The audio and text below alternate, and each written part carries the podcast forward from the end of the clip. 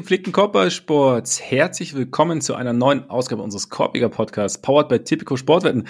Schön, dass ihr dabei seid bei einem Experiment, Freunde, denn wir haben 20 Uhr, wahrscheinlich gleich 48 deutscher Zeit gerade. Das heißt, im Endeffekt haben wir noch 12 Minuten Trade Deadline. Wir sind sozusagen live drauf, was natürlich auch nur halb live ist, weil bis ihr es hört, ist schon lange nichts mehr live und ihr wisst, was so passiert. Aber ihr werdet unsere unfassbaren Reaktionen auf das mitbekommen, was noch passiert wahrscheinlich auch nicht passiert. Ole hat mir gerade gesteckt, dass DeMar Rosen schon gesagt hat, dass in Chicago nichts mehr passiert. Warum auch? Man braucht es ja nicht. Es läuft. Ne? Von daher, wir schauen jetzt einfach mal, vielleicht auch, vielleicht, vielleicht täuscht er sich auch. Vielleicht, vielleicht geht noch ein bisschen was, wir gucken mal. Und wir wollen das Ganze natürlich richtig bearbeiten. Ne? Wir machen jetzt hier keinen Spaß, keine halben Sachen und deshalb haben wir quasi einen Mann vor Ort. Und äh, deshalb sitzt er mir quasi sehr, sehr weit entfernt gegenüber, der auch in New York City niemals unwache. Ohne Frags.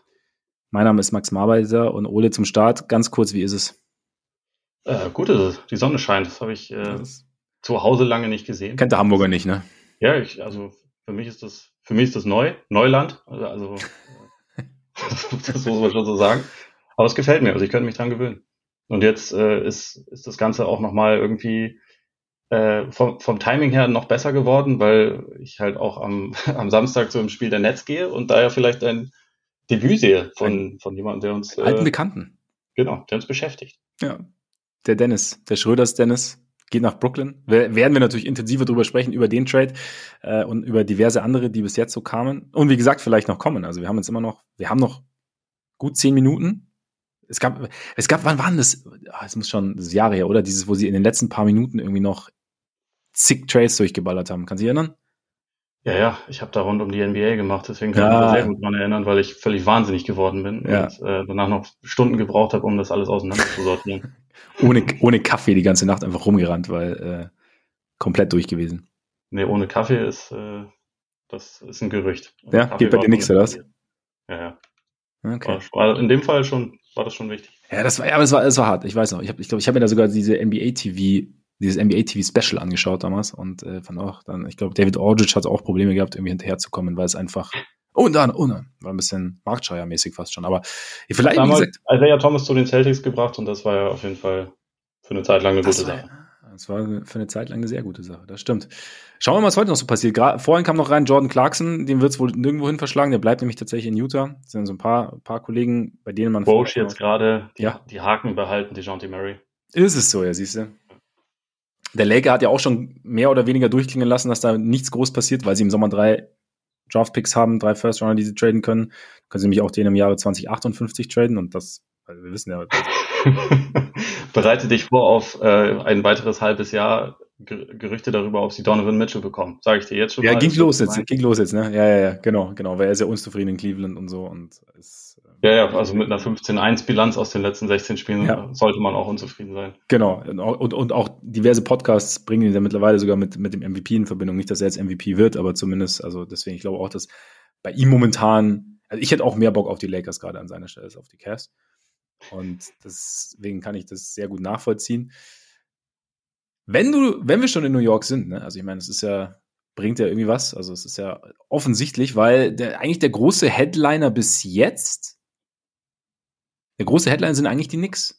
Und sie haben irgendwie, das ist interessant, weil es jetzt nicht so der ganz dicke Name. Wir haben ja in den, in den letzten Tagen, Wochen immer so ein bisschen über Malcolm Brogdon gesprochen, so als quasi Playmaker wieder von der Bank, der quickly ersetzen kann. Jetzt haben sie geholt Alec Burks und Bojan Bogdanovic. Bojan Bogdanovic verlässt tatsächlich die, äh, die Pistons und geben dafür ab Evan Fournier, Quentin Grimes, Malachi Flynn, meine alten Freund Ryan Archidiakono, Shoutout, und zwei Second Rounder. Ganz kurz, also ich finde, äh, so für die, für die Breite und Tiefe, das ist eigentlich das Gleiche, äh, ergibt es relativ viel Sinn irgendwie. Also, weil, ne, du hast jetzt, du, du bekommst mehr Scoring von der Bank, du hast einen, einen, einen vielseitigen Wing mit, mit Bogdanovic, der werfen kann. Du hast, du hast zwei Floor Space im Endeffekt. Ich glaube, äh, Tom Thibodeau soll auch Fan von Alec Burke sein. Der kann sich damit schon mal auf 40 plus Spielminuten einstellen. Und gerade jetzt in der Phase, in der die Verletzungen doch zuschlagen, ich meine, OG Ananobi ist jetzt auch seit sechs, sieben Spielen raus mit ja. Ellbogenverletzung. Erst hieß es irgendwie, glaube ich, Entzündung, jetzt sind es wohl Knochenteile im Ellbogen. Also da sind auch noch ein bisschen Fragezeichen dahinter, aber so grundsätzlich, sie haben da jetzt zwei Spieler reingeholt, die, die ein bisschen was auffangen können jetzt und die, also meiner Meinung nach, und gleichzeitig auf Sicht halt eben ihnen auch Tiefe geben und neue Optionen halt auch geben, also gerade, gerade was das Basing angeht. Jetzt wäre aber meine Frage, Grimes war ja schon etwas in Trade-Gerüchten die letzten Tage, hat mich tatsächlich ein bisschen überrascht. Ich meine, dieses Jahr, der Wurf war nicht so da, er hat ja auch eine Verletzung irgendwie und hat ja, ich, ich, ich war insofern überrascht, als dass es halt so zweites Jahr, erstes Jahr war ja richtig gut, auch 3D und war eigentlich so, so, so der perfekte Komplementärspieler auch so ein bisschen oder ein sehr, sehr guter Komplementärspieler. Ich war ein bisschen überrascht, dass man auf diesen Zweitjahres-Profi, auf den Sophomore dann da jetzt schon eben so ein bisschen dann die Uhr über den Kopf gelegt, äh, gestellt hat. Aber ist es dann im Endeffekt vielleicht wirklich so, dass die Knicks dann doch schon einen Schritt weiter sind und dann halt jemand Fertigeren brauchen, in Anführungszeichen. Und dass auch Dante DiVincenzo zum Beispiel diese Rolle auch übernehmen kann von, von Berg, äh, von Bergs, von Grimes. Er hat sie ihm ja quasi schon abgenommen. Ja, genau. Also äh, fürs Protokoll, es ist schon das dritte Jahr für Grimes. Ah ja, stimmt, äh, stimmt, sorry. Also ja. Rookie-Jahr war ganz gute Ansätze, zweites Jahr war dann eigentlich richtig gut. Also das war das letzte Jahr. Da fand ich genau sowas, ja, richtig. Sehr gut, bin auch zu einem großen Quentin Grimes-Fan geworden. Ja. Und äh, in diesem Jahr ist es dann aber tatsächlich einfach so gelaufen, dass also Josh Hart hat ihm Minuten abgegraben, äh, Dante DiVincenzo hat ihm ganz viele Minuten abgegraben und äh, auch Touches. Also das mhm. war früh in der Saison, haben sich Grimes und auch ein paar andere Leute bei den Knicks so mehr oder weniger darüber beschwert, dass sie ein bisschen selten den Ball bekommen, was auch dann dazu geführt hat, dass er auf die Bank gesetzt wurde, in der Hoffnung, dass er dort halt irgendwie so ein bisschen mehr, bisschen mehr irgendwie offensiv übernehmen kann, aber in Wirklichkeit ist es halt äh, so ein bisschen verkümmert. Und also das, was ihn irgendwie letzte Saison in meinen Augen sehr ausgezeichnet hat, so dass er sich halt einfach auf die Sachen konzentriert hat, die er richtig gut kann und die auch dann einfach äh, sehr effizient umgesetzt hat. Also vor allem aus, der, aus den Ecken richtig guter Dreierschütze, der auch Closeouts äh, attackieren kann und so. Ja. Und defensiver Fokus und der einfach halt nicht, dir nicht viel genommen hat, aber sehr viel gegeben hat. Äh, in dieser Saison war das irgendwie ein bisschen schwieriger. Und dann ist es, glaube ich, echt halt an den Punkt gekommen, nach dem dritten Jahr musst du dann ja irgendwie schon darüber, also idealerweise weißt du da ja schon ungefähr, willst du ja. den jetzt langfristig behalten oder nicht. In dem Fall sah es wohl nicht so aus, weil, glaube ich, beide Seiten dann am Ende nicht ganz so zufrieden waren und weil jetzt, wie du gesagt hast, die Knicks auch an dem Punkt sind, wo man halt sagen kann, irgendwie, wir sind ja jetzt schon ziemlich gut. Sollen wir nicht gucken, ob wir auch jetzt gerade im Hier und Jetzt noch ein kleines bisschen besser werden können und halt auch noch was adressieren können, was uns gerade fehlt. Und da würde ich schon auch sagen, also dass gerade jemand wie Bogdanovic, der ist ja nicht nur ein Shooter, sondern halt auch wirklich jemand, der, der auf viele Arten scoren kann, der ja, halt absolut. gerade so wenn sie ihn, ich, ich nehme mal an, also wenn Randall und Anunobi beide gesund sind, dann wird Bogdanovic schon eher von der Bank kommen, aber da kann der halt dann auch einfach wirklich ein richtig guter zusätzlicher Scorer nochmal sein. Ja. Klar, er ist jetzt positionell nicht der Quickly-Ersatz, aber so in Sachen Creation, mehr Scoring und so ist es dann vielleicht schon ein bisschen der, der Quickly-Ersatz sozusagen und Burks trifft in dieser Saison halt auch über 40 Prozent seiner Dreier, ist äh, nicht der beste Verteidiger, also da würde ich Grimes sogar ein bisschen mehr Potenzial ähm, bescheinigen, aber ist halt, glaube ich, also das ist halt so ein fertiger Profi. Und das ist halt, mhm. also genau. letzte Saison hatte ich den Eindruck, dass es Grimes auch schon, aber diese Saison war es halt dann irgendwie ein bisschen anders und dann haben sie sich halt letztendlich einfach zwei Leute reingeholt, die ihre sowieso schon, wenn sie mal gesund sind, sehr, sehr gute Rotation noch besser und noch tiefer macht. Und also bei allem, was bei den Knicks halt schon richtig gut gelaufen ist in dieser Saison, war das immer noch ein Team mit einer sehr, sehr niedrigen Dreierrate. Ich glaube sogar den niedrigsten der Liga am Ende. Ähm, und da haben sie, das haben sie jetzt halt einfach adressiert. Und sie haben dafür, abgesehen von Grimes, gar keinen wichtigen Teil ihrer Rotation und keinen Erstrunden-Pick abgegeben. Ja. Also das ist meiner Meinung nach überragend.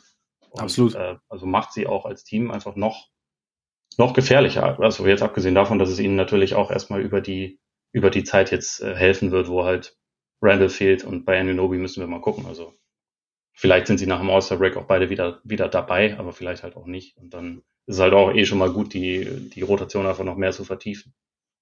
Ja, und es, es wird halt auch vielseitiger, finde ich. Also gerade durch, durch Bogdanovic und gerade weil du, weil du noch mehrere Scoring-Optionen hast. Und das war ja schon eine, eine Geschichte, dass, dass bei den Knicks so gut sie waren in letzter Zeit, aber dass das Scoring nicht immer einfach aussah und es sah in letzter Zeit schon besser aus. Aber da, da bringt, glaube ich, also Burks mit durch sein Spacing, aber gerade auch Bogdanovic bringt da halt nochmal eine, eine ganz andere Komponente mit rein. Und dadurch, ja, wie du sagst, also ich meine, sie haben jetzt, sie sind sogar diesen Fournier-Vertrag haben sie, haben sie sogar an den Mann gebracht und Grimes, glaube ich, könnte vielleicht auf Sicht wehtun. Gleichzeitig vielleicht noch ganz kurz den Switch zu den, zu den Pistons. Für die Pistons ergibt schon auch Sinn irgendwie, oder? Also den, sich, sich mit Grimes eben einen potenziellen 3D-Wing zu holen. Ich weiß, man weiß jetzt natürlich nicht, wie die, wie die Angebote waren. Ich glaube, Bogdanovic-Vertrag läuft ja aus.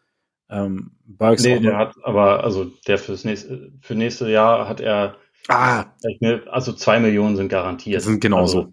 Also, äh, es ist nicht, es ist nicht ganz auslaufend, aber ja. also wenn sie ihn nicht behalten wollen, dann können sie mit dem Vertrag auch spielen. So, ja. also im Prinzip so wie jetzt der Fournier-Vertrag ja auch war. Ja. Ähm, der, der ist, kann auch Trade-Masse dann sein. Ja, genau. Aber dann für, für die Pistons war es jetzt war es nicht mehr so entscheidend. Wir sind ja auch irgendwie bei der Timeline und, und keine Ahnung, aber Grimes wäre jetzt theoretisch jemand, finde ich, bei dem sich die Pistons einreden können oder bei dem sich die Pistons überlegen können, okay, also der kann gemeinsam mit Ivy, mit ähm, Cunningham, mit Duran wachsen, je nachdem, wie das, wie das dann irgendwie, wie das dann am Ende aussieht. Also Pistons haben ja auch Killian Hayes gewaved, sie mussten, sie haben mehrere Trades gemacht, gehen wir ja gleich noch drauf ein und haben dann da auch, äh, mussten auch richtig Platz schaffen. Joe Harris haben sie auch, auch gewaved, also.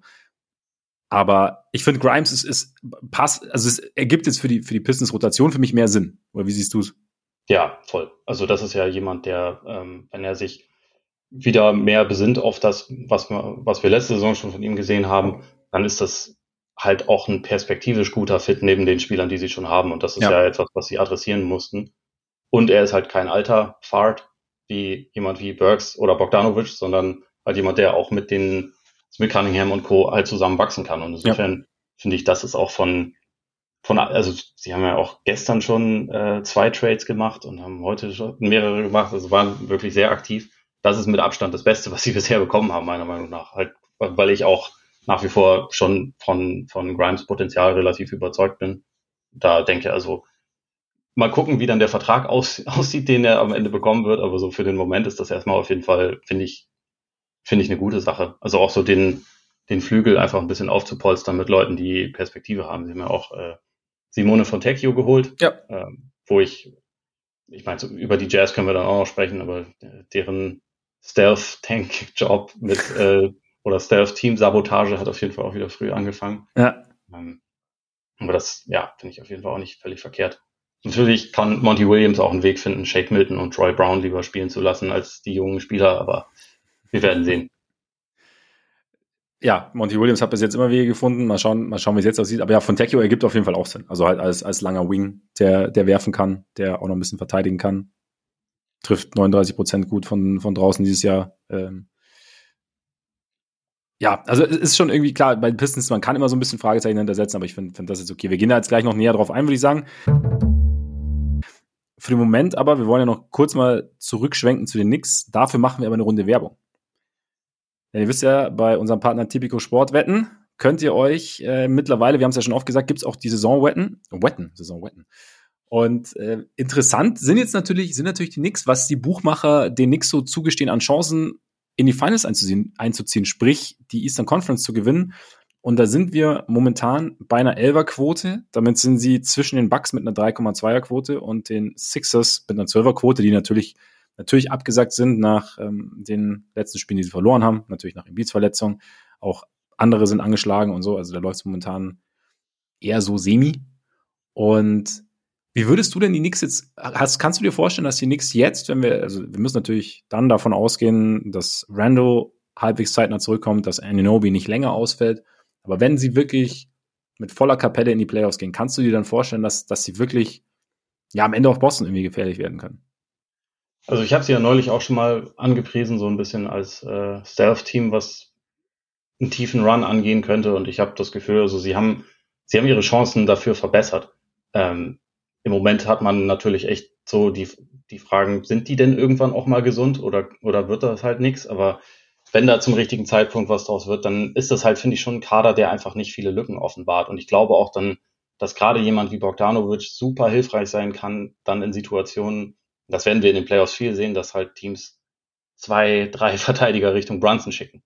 Weil halt einfach ja. sonst teilweise nicht so viele Ballhändler, gefährliche Scorer da auf dem Feld sind. Aber Bogdanovic kann das halt sein. Und ja. also, ich meine, Randall kann es teilweise auch sein. Der hat jetzt nicht den besten Playoff-Record, aber ähm, ich finde schon, dass das ist halt ein Team, was ja schon relativ viel abdeckt. Die können, die können ähm, verteidigen, die haben ihre offensiven Stärken, die sie auf jeden Fall nutzen können. Sie, die Offensive ist jetzt auch noch facettenreicher geworden. Sie haben einen der besten Flügelverteidiger überhaupt in der Liga und auch noch viele andere Optionen, die sie halt auf die, auf die Top-Spieler im Osten auch ansetzen können, also auch beispielsweise gegen Boston. Ich würde schon immer noch sagen, dass, also dass Boston mehr Talent hat. Mhm. Und also in der Spitze haben auch andere Teams mehr Talent. Milwaukee beispielsweise auch, aber wenn du jetzt so auf den, also Qualität des Gesamtkaders und der gesamten aktiven Rotation guckst, dann, dann sind die Knicks schon echt richtig gut, finde ich. Also äh, ich würde es nicht ausschließen, dass die, dass die einen tiefen Run hinlegen. Da muss schon alles dann richtig zusammenlaufen, aber das ist ja immer so. Ja. Und also ich, ich halte auch die Entwicklung, die Brunson hinlegt, für sehr real und glaube nicht, dass das dann, also er, er hatte ja letzte Saison in den, in den Playoffs gegen die Knicks ziemliche Probleme, als die halt ihn dann auch teilweise getrappt haben, teilweise halt ähm, viel, Heat, viel länger auf ihn angesetzt haben. Bitte? Gegen die Heat meinst du? Ja, gegen die Heat. Ja, Was genau. ich gesagt? Nix. Also, ja, natürlich gegen die Heat. äh, gegen die Knicks hat er nur im Training gespielt und ja. dominiert, habe ich gehört. Nee, aber ähm, dadurch, dass er jetzt ein viel, viel besserer Pull-Up-Shooter auch noch geworden ist und äh, also viel höheres Volumen, äh, was die Dreierquote angeht und jetzt mehr Spacing, Qualität um sich herum hat, kann ich mir halt vorstellen, dass er jetzt auch in den Playoffs einfach noch besser aussehen wird, ja. als er es bisher getan hat. Und dann würde ich schon sagen, die, die sind nicht chancenlos. Also gegen kein Team, meiner Meinung nach, im, im Osten. Stimme ich dir zu. Also gerade, weil du hast ja auch angesprochen, dass, dass sie die Möglichkeit haben, die einfach unterschiedliche Sachen zu präsentieren. Also sowohl offensiv als auch defensiv. Und dann immer wieder, und dann, dann kommt irgendwann noch ein, ein Josh Hart rein und, und, und crasht die Boards als Guard und, und du hast die, die Bigs, man weiß nicht, ob Mitchell Robinson vielleicht noch fit will, aber allein Hartenstein haben wir auch schon bei äh, intensiver drüber gesprochen, wie sehr er gegnerische Bigs irgendwie halt in Bewegung hält, Stress die ganze Zeit und es ist, glaube ich, ist, glaube ich, halt nicht angenehm gegen sie zu spielen, grundsätzlich, aber es kommt halt immer wieder irgendwas Neues und Bogdanovic gibt da mehr Möglichkeiten, Burks gibt dann eben durch, durch sein Shooting mehr Möglichkeiten und ja, würde ich auch sagen. Dann lass uns noch mal ganz kurz, weil ne, Balance ist uns sehr, sehr wichtig, auch ganz kurz noch in Westen schauen. Da haben wir ein anderes Team, über das wir gleich intensiv, über dessen Trade wir gleich intensiver sprechen werden. Die Thunder, OKC, momentan eine Zehnerquote davor sind nur die Suns mit 7,5, die Clippers mit 3,6 und Nuggets mit 2,9. Minnesota hat auch eine Zehnerquote. Wir sprechen gleich intensiv über den Trade, deswegen nur ganz kurz. Sie haben Gordon Hayward geholt, haben keine wichtigen Rotationsspiele dafür abgegeben. Sprung, ja. Noch mehr Möglichkeiten. Rebounding vielleicht nicht intensiv irgendwie abgedeckt, aber Gordon Hayward ist natürlich immer ein Fragezeichen, was die Gesundheit angeht, aber grundsätzlich wie, wie, wie schätzt du die Thunder jetzt stärker ein und noch mehr in Richtung Denver, Richtung Clippers orientiert? Also, sie haben immer noch ein Defizit in Sachen äh, Erfahrung und in Sachen Rebounding. Das haben sie jetzt nicht adressiert, weil sie jetzt auch nicht super viel verändert haben. Aber sie haben einen, wenn er fit ist, richtig guten Spieler reingeholt, der Spiele für sie closen kann. Also der in einem, in einem Playoff-Closing-Lineup mehr Sinn ergibt als, als ein Josh Giddy beispielsweise. Und insofern würde mhm. ich schon sagen, sie sind besser geworden durch den, durch den Trade. Ich, äh, ich denke, die Quote ist trotzdem schon fair, also dass mhm. sie nicht auf der auf der Höhe sind wie die äh, wie die drei Teams vor ihnen. Das das ergibt schon irgendwie Sinn, aber auch das ist ein Team. Manchmal wird man ja auch überrascht, ne? Also als äh, okay, OKC ist da ja das beste Beispiel für. Ähm, 2012, ich meine, die hatten vorher auch schon Playoff-Erfahrungen gesammelt, aber eigentlich war das auch so ein Team, was sehr, sehr jung war und dann auf einmal in den Finals stand. So, ja. Das passiert jetzt nicht oft, aber es kann passieren und die haben äh, auch da, wenn du jetzt auf Gesamtqualität des Kaders guckst, ist es halt schon wirklich extrem und ich finde, also für mich war schon immer eins der relativ großen Fragezeichen, wie sieht das denn in, in den Playoffs aus am Ende von engen Spielen, aber also grundsätzlich eigentlich in, in Spielen, wo halt mehr defensiver Gameplan seitens des gegnerischen Teams da ist, wenn du halt Lou Dort und ähm, und Josh Giddy auf dem Feld hast, wie werden ja. die dann verteidigt? Ja. Und wenn du halt Giddy durch äh, Hayward öfter mal ersetzen kannst. Und also ich meine, Casey Wallace hat man ja auch noch als weitere Option. Sie haben ja grundsätzlich sehr, sehr, sehr viele Leute, auch Ken Rich Williams beispielsweise. Äh, das, das macht sie halt einfach noch ein bisschen, noch ein bisschen tiefer, noch ein bisschen gefährlicher und auch für mich schon noch ein bisschen, bisschen Playoff-tauglicher tatsächlich. Ja, gerade weil sie eben halt, weil sie diesen Ballhandling-Aspekt mit Hayward ja auch mit reinbringen, den, den Giddy ja hat. Genau, der hat auch ein gutes Driving-Game. Ne? Ja. Also damit passt er halt auch einfach wirklich gut zu den Sachen. Ja, und passt auch gerne, also es ist genau, du hast, du, du holst den Spieler rein, den, der, der vom Typen her zu dir reinpasst, hast du ja auch oft angesprochen, dass jetzt nicht jeder Big zwingend Sinn ergibt, weil er irgendwie anders spielen würde und so. Und jetzt hast du halt, du hast jetzt zwar keinen Big geholt, aber wie du sagst, du hast jetzt jemanden reingeholt, der, der dein Lineup in einem Playoff-Setting irgendwie noch sinnvoller gestalten kann, sollte er denn fit sein. Ähm, genau, wir gehen jetzt gleich noch ein bisschen tiefer drauf ein. Hört euch noch folgenden Hinweis an, natürlich auch von mir noch kurz der Hinweis, alles, was wir hier erzählen, wie immer ohne Gewehr. Freunde, und nicht vergessen, 18 plus, erlaubt nach Whitelist, Suchtrisiko, Hilfe unter bovai.de. Und damit zurück, also ganz kurz noch, wir sind jetzt mittlerweile, jetzt hat unser Experiment hat sich natürlich brutal gelohnt, es ist 21.07 Uhr und es sind noch ein paar kleine Dinge, also ich weiß nicht, äh, was ich gesehen habe, sind noch ein paar kleine Dinge passiert. Zum Beispiel waven die Raptors wohl Spencer Dinwiddie. Das ist echt krass. Genau, also planning to wave laut Champs und ähm, ist natürlich jetzt interessant auf dem Buyout-Markt. Ganz kurz, hast, hast du auf den ersten so, kommt dir jemand, wo du sagst, da, da, da, da würde hinpassen? Ja, der wird bei den Lakers landen, das kann ich dir jetzt schon mal sagen. Hm, ja. Ja.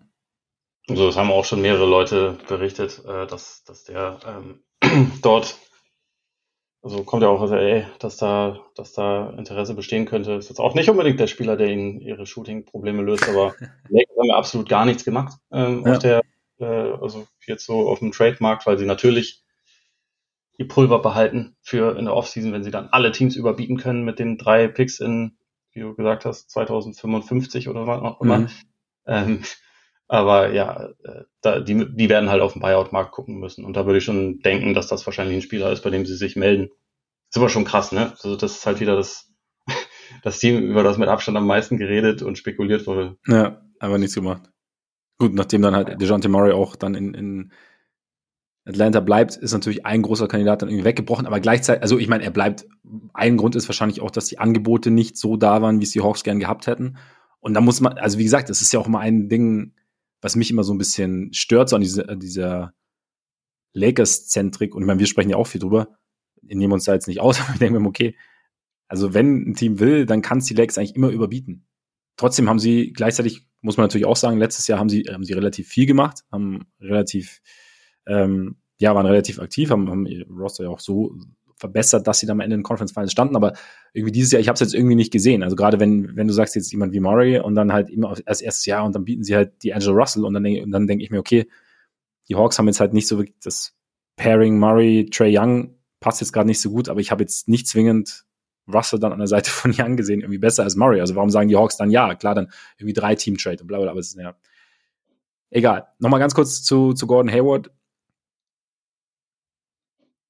Details, Hayward eben nach OKC, na, zu, zu den Hornets kommen Davis Bertans, Trey Mann und Wasser Micic.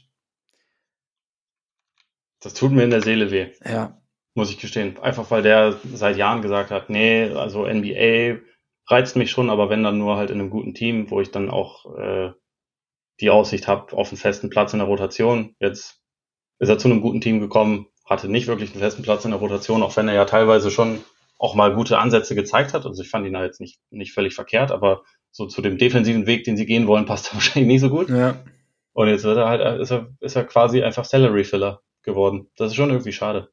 Ja, absolut. Und ich, ich muss schon auch sagen, ich fand ihn dann, also ich glaube, er hätte halt einfach noch ein bisschen Zeit gebraucht. Also gerade so, wenn du sagst, es ist, glaube ich, auch nicht so einfach, wenn du so aus dieser zentralen Rolle, die er in Europa gespielt hat, gespielt hat bei, bei Anadolu und so, dann halt in so eine, in so eine kleinere Rolle wechselst und dann noch der Basketball ein anderes. Also ich glaube, die, die Umstellung ist jetzt nicht, nicht so leicht und, und wahrscheinlich, oder ich könnte mir vorstellen, dass es vielleicht noch ein bisschen mehr Zeit gebraucht hätte und vielleicht ist es hinterher dann aber auch in Charlotte, vielleicht spielt er sich dann auch so ein bisschen rein in die NBA, weil er, weil er mehr Möglichkeiten bekommt, weil ja das Team nicht dann so nach ein paar Spielen merkt, ja, okay, äh, am Ende stehen wir in Finals. Also deshalb müssen wir unsere Rotation etwas anziehen, sondern in Charlotte ist die Leine wahrscheinlich etwas länger und er hat auch Möglichkeiten als Backup von Lamello Ball neben Lamello Ball für Lamello Ball zu spielen, wenn sollte er mal wieder verletzt sein. Und dann ist es vielleicht so ein bisschen ihr, wie heißt Blessing in Disguise oder sowas, ne? Also wenn es dann am Ende. Aber wie du sagst, klar, es, ist, es ja, mal, war natürlich. Also mal gucken, ob er halt darauf Bock hat. Ne? So, das ist die Frage, klar. Ja, eigentlich genau die Situation, wo genau. er seit Jahren gesagt hat, die will er eigentlich auf keinen Fall, wenn er in der NBA ist. Dann ja. bleibt er lieber in Europa und ja. hat er jetzt nach einer halben Saison halt einfach bekommen. Das ist natürlich das Ding. Aber es ist natürlich nach einem halben Jahr NBA oder nach einer halben Saison NBA, vielleicht hat er sich dann auch gedacht, nee, aber irgendwie, ich, ich möchte mich jetzt festbeißen und dann probiere es jetzt über Charlotte. Also, das ist ja natürlich, hat ja auch nochmal einen mhm. neuen Eindruck bekommen. Aber ja, hast natürlich recht Ja, aber schon krass, dass, also ich meine, Hayward, gut. Wie viele Spiele macht er? das wären auch noch interessante Quoten gewesen, over under. Das stimmt. Äh, ja, also das ist, ist halt bei ihm immer der Punkt. Das Gute ist aber halt, glaube ich, aus OKC-Perspektive, dass die ja nicht auf ihn angewiesen sind. Und mhm. also ich glaube zwar schon, dass der in gewissen Situationen ihnen echt helfen kann, aber er ist ja trotzdem eigentlich ein Luxus, weil sie haben ja von mhm. der Rotation, die sie jetzt auch schon zur, ich habe die Tabelle gerade nicht vor mir, aber zweit, zweitbesten Bilanz oder so im Westen gebracht hat, sie haben davon ja nichts Signifikantes wirklich abgegeben, sondern ja. sie haben das ja alles noch intakt und sie können jetzt halt einfach noch ein weiteres Teilchen da integrieren. Und wenn der jetzt dann morgen feststellt, ich bin verletzt für immer, dann ist es halt einfach so, dann ist es bitter. Ja. Die Wahrscheinlichkeit besteht immer, aber der hat auch einen auslaufenden Vertrag. Also das ist ja nicht so, dass sie damit irgendwie äh, mit diesem krassen Risiko ihre Zukunft beschädigt hätten oder irgendwas. Im Gegenteil, wenn es nicht funktioniert, dann ist es halt so. Aber wenn es funktioniert und er gesund bleibt, dann kann er ihnen halt helfen, glaube ich. Es ist halt immer so das, das Hayward-Ding, äh, was man auch über die letzten Jahre ja gesehen hat. Also leider seit, also bei beiden Teams, die ihn zuletzt geholt haben, bei den Celtics und auch bei den, bei den Hornets ja. dann, wenn du ihn holst, um der beste Spieler oder zweit- oder drittbeste Spieler deines Teams zu sein und ihnen halt auch wirklich einen entsprechenden Vertrag gibst und äh, deine, dein Vertrauen in ihn setzt. Das ist offensichtlich nicht das, was man mit ihm machen sollte. Also spätestens halt nach dieser krassen Verletzung, die er in seinem allerersten Spiel für Boston hatte. Das ist nach wie vor ja schon so bitte, also das war, also das, ja. Ja, genau. Also das, das ist halt einfach wirklich unfassbar bitter gelaufen und seitdem hat er halt echt Probleme gehabt, auf dem Feld zu stehen. Aber wenn er auf dem Feld stand, war er halt immer gut. Und hier ist es halt einfach, die müssen ihn ja, die können ihn da langsam ranführen, die können mal gucken, wie es läuft. Und wenn es nicht läuft, wie gesagt, dann, dann ist es halt so. Aber ja. Vielleicht läuft's ja. Das ist halt der Luxus, wenn du hast, wenn du schon, wenn du schon ein richtig geiles Team mit vielen guten Spielern hast. Das ist der große, und dann genau, dann kannst du auch mal so, so einen Swing machen. Und wie gesagt, man kann ihn ja wirklich so aufbauen, dass, dass er in den Playoffs dann da ist und dass er dann da wirklich dosiert eingesetzt werden kann und dann, dann kann das, kann das schon ein großer Gewinn sein. Wie gesagt, auch dadurch, dass sie eben nicht, nicht viele wichtige Spiele oder keine wichtigen Spiele in dem Sinne für, für sie irgendwie abgeben mussten. Du hast ihn eigentlich schon erwähnt. Ich würde sagen, wir schauen zu unserem Weltmeister, Dennis Schröder. Das war ja schon so ein bisschen nach dem Quickly Trade läuteten die Glocken ja, dass es wahrscheinlich wieder Richtung USA geht von, von Kanada aus. Und es gab, es gab diverse Gerüchte natürlich, jeder war irgendwie halbwegs interessiert. Und jetzt sind es die Nets geworden. Dennis Schröder und mein alter Freund Thaddeus Young gehen zu den Nets und äh, Spencer Dinwiddie kurz mal Hallo gesagt in Toronto und dann direkt weiter. Und äh, Dennis Smith Jr. gehen zu den Raptors beide, also Dinwiddie ist ja schon quasi weg, aber auch bei Smith Jr. läuft der Vertrag aus, also großer Vorteil für die, für die Raptors, weil Schröder noch langfristig und längerfristig unter Vertrag gestanden wäre, beziehungsweise halt ein Jahr noch gehabt hätte. Am interessantesten natürlich Schröder bei den, bei den Nets. Ich habe ehrlich gesagt überhaupt nicht drüber nachgedacht, aber gefällt's dir? Passt das für dich? Also ähm, vorher meine ich, also vor dem Trade, seither natürlich schon, aber vorher. Ja, also mich, mich hat schon auch überrascht, um echt zu sein. Ich, ich dachte schon, es könnte sein, dass er getradet wird, aber ich dachte halt eher zu einem Team, was ähm, ambitionierter ist und wo er halt dann wahrscheinlich eher so, so Backup, Backup-mäßig reinkommt, Point of Attack Defense, also ähm, beispielsweise die Lakers oder auch die Bucks hätten, ja. hätten für mich Sinn ergeben, zumal also offensichtlich ging es ja Toronto auch wirklich darum, einfach, ähm, sie wollten ja keinen Gegenwert außer halt Salary Cap Relief haben für ihn. Also wenn sie halt Dinwiddie und Smith, so Dinwiddie sofort entlassen. Es ging ja offensichtlich nicht darum, dass sie irgendwelche krassen Spieler haben wollten. Also ich weiß nicht, ob's, ob Milwaukee da passende Verträge gehabt hätte. Wahrscheinlich nicht, aber ähm, das ja, finde ich schon krass nach wie vor. Ähm, was so den Fit in Brooklyn angeht, wie gesagt, es hat mich überrascht, was man halt so denken kann, okay, der, der bringt schon eine gewisse Downhill-Präsenz da rein, die mhm. ihm sicherlich gefehlt hat. Der, also ist ja auch ein guter, guter Passer auf jeden Fall. Aber also er, er löst jetzt auch nicht irgendwie alle Probleme oder so von dem Team. Das ist ja auch, also Brooklyn hat, glaube ich, 15 der letzten 20 verloren. Das ist ja echt kein wahnsinnig äh, gutes Team.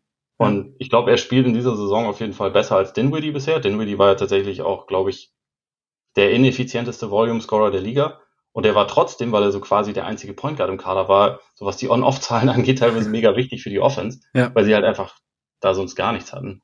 Und also bin mal gespannt, ob, äh, ob Dennis das besser löst. Ich finde ja nach wie vor, und also selbst in Toronto auch dann mit Quickly, dass es für ihn eigentlich immer am besten ist, wenn er nicht der einzige Playmaker auf dem Feld ist, sondern mhm. wenn es halt mehrere gibt und man sich da so ähm, also auch mal seinen Speed halt mehr einsetzen kann, dann schon in Bewegung und so. Das gefällt mir eigentlich immer am besten.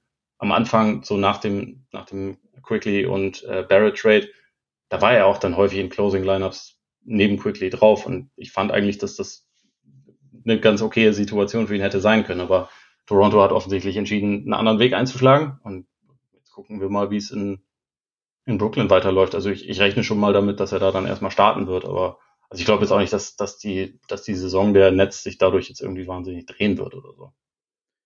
Nee, das glaube ich auch nicht. Ich glaube, da hätten sie vielleicht schon noch, noch mal ein anderes Kaliber gebraucht, irgendwie gerade, also gar, gar nichts, nichts gegen Schröder, sondern halt, wenn man, wenn man sich die, die äh, Situation der Netz anschaut, du hast ja gerade angesprochen. Und aber wie gesagt, es ist halt schon, es ist halt ein bisschen dynamischerer Playmaker oder halt mehr, mehr Playmaker vielleicht auch noch als, als Dinwiddie.